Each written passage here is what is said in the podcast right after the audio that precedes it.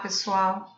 Aqui quem fala é a Gislaine. Hoje vamos continuar com o terceiro episódio do estudo do livro Jesus no Lar de Francisco Cândido Xavier, pelo espírito de Neio Lúcio, numa série de 50 capítulos.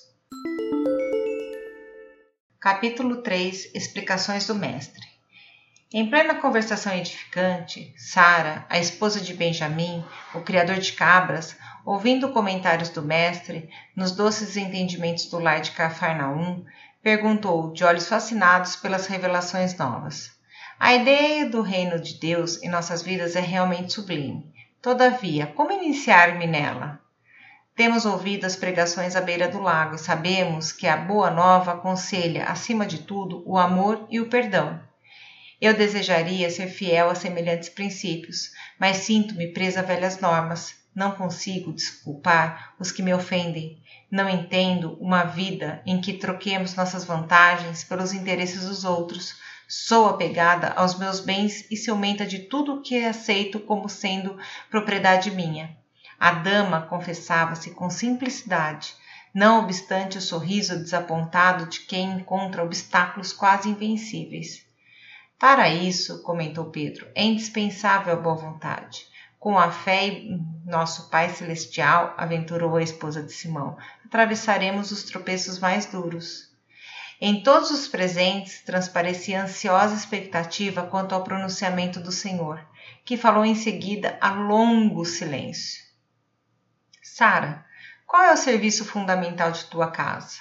É a criação de cabras? redarguiu a interpelada curiosa. Como procedes para conservar o leite inalterado e puro no benefício doméstico?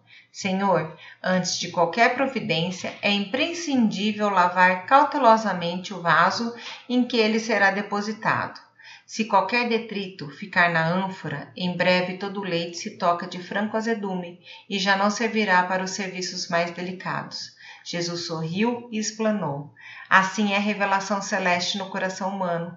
Se não purificamos o vaso da alma, o conhecimento, não obstante superior, se confunde com as sujidades de nosso íntimo, como que se degenerando, reduzindo a proporção dos bens que poderíamos recolher.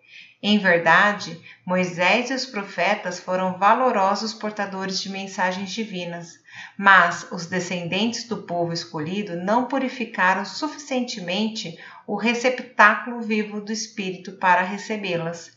É por isto que os nossos contemporâneos são justos e injustos, crentes e incrédulos, bons e maus ao mesmo tempo.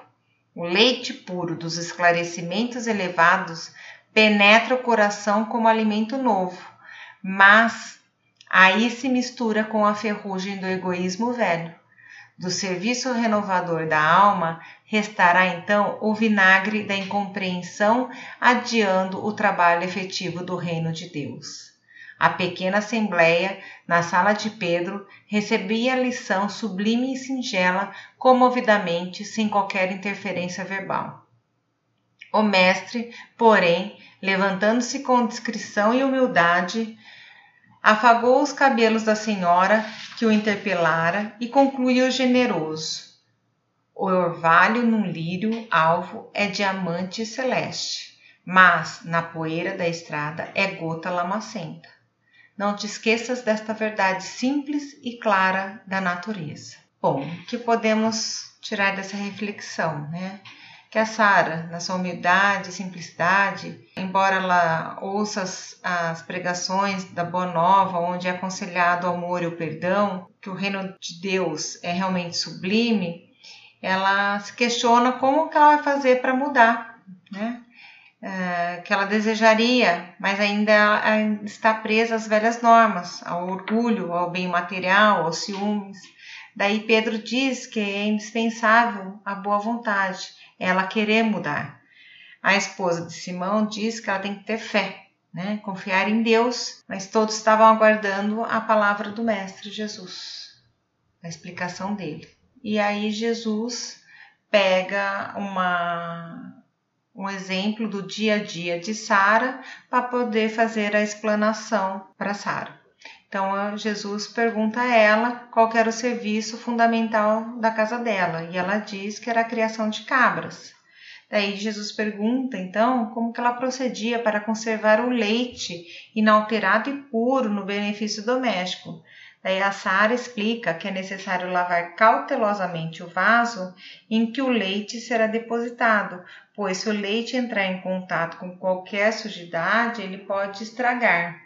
Daí Jesus, de uma maneira muito simples, né, utilizando uma linguagem muito simples, explica que a gente deve então purificar e lavar o vaso da nossa alma, que a gente também deve buscar a simplicidade das coisas. A gente deve ser humilde, a gente deve buscar a pureza do nosso coração, fazer a purificação íntima. E que para isso o evangelho é um alimento necessário. Que a gente deveria lavar o nosso vaso íntimo todos os dias que esse é um exercício diário. Se a gente tem um vaso com água suja e todos os dias a gente jogar um pouquinho de água limpa, um dia esse nosso vaso estará com a água totalmente limpa. A semente, quando cai no terreno fértil, de quem está querendo mudar, melhorar, ela germina. E o Evangelho está aí como um alimento para nos ajudar a fazer a nossa mudança, a trocar a água do nosso vaso íntimo. Obrigada a todos, fiquem com Jesus.